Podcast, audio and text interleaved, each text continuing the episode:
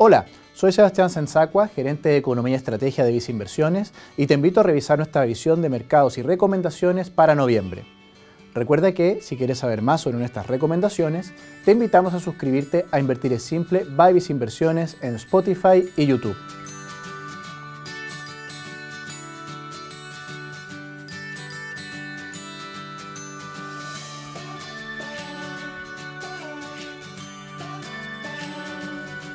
Durante octubre, los mercados accionarios de Estados Unidos y Europa registraron un alza, revirtiendo parcialmente el mal desempeño observado en septiembre. En este sentido, creemos que la temporada de resultados corporativos del tercer trimestre en Estados Unidos permitió en parte lo anterior, debido a que las compañías en el agregado han reportado hasta la fecha utilidades por sobre lo esperado por el consenso. Al mismo tiempo, los datos de actividad asociados al mercado laboral han mantenido su dinamismo, entregándole un soporte al consumo de los hogares estadounidenses. Por el contrario, las acciones en Asia registraron un comportamiento a la baja, ante la mayor preocupación del desempeño económico de China, mientras que en Latinoamérica se registró un alza en los mercados, principalmente por Brasil.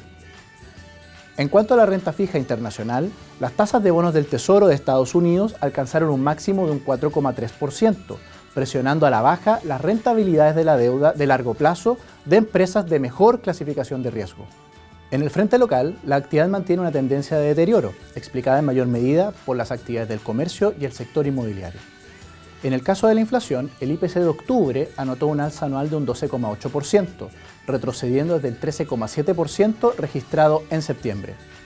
Así, el Banco Central de Chile, si bien subió su tasa de política monetaria hacia valores de 11,25%, señaló que en el escenario más probable, esta se mantendría en dicho nivel por los próximos meses, dando a entender que habríamos llegado a un techo en este proceso de alza de tasas.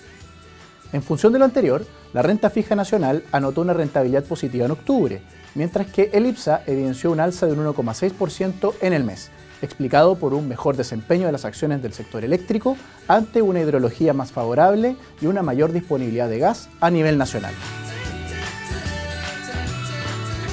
Consideramos que el escenario sigue siendo complejo para los activos de riesgo, en vista que la alta inflación en el mundo desarrollado continuaría llevando a los bancos centrales a subir sus tasas de interés.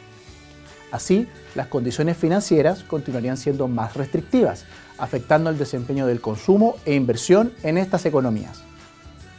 Al mismo tiempo, en China la recuperación se mantiene acotada, con un proceso de ajuste en su mercado inmobiliario. Finalmente, la extensión del conflicto entre Rusia y Ucrania podría elevar los riesgos geopolíticos en Europa en el corto plazo.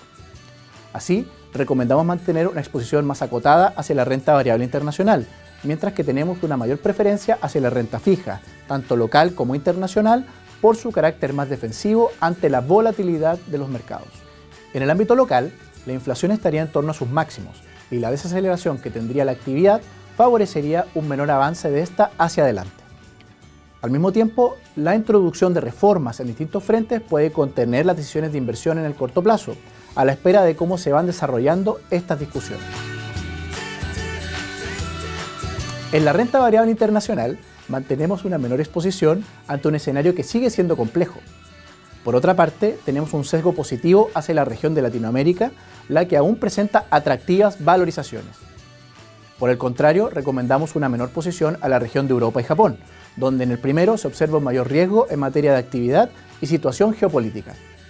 En relación con la renta variable local, mantenemos la recomendación de una posición selectiva con preferencia hacia compañías con una positiva dinámica de resultados. En cuanto a la renta fija internacional, continuamos con una mayor posición hacia esta clase de activo, que nos protege en escenarios más adversos. Además, favorecemos bonos de menor duración con el fin de acotar el riesgo de volatilidad al alza en las tasas de interés. Con respecto a la renta fija local, continuamos con una mayor exposición, en vista de un escenario de tasas que ofrece atractivos niveles de devengo. Por otra parte, destacamos como oportunidad de corto plazo disminuir parcialmente la exposición a bonos en UF en favor de bonos en pesos, con el fin de mejorar el perfil de rentabilidad en los meses que vienen si se dan bajos registros de IPC. Teniendo en cuenta esta visión, ¿ya sabes en qué vas a invertir? Déjanos tus comentarios acá e invierte ahora desde viceinversiones.cl, app Banco Vice o contactando directamente a tu ejecutivo de inversión.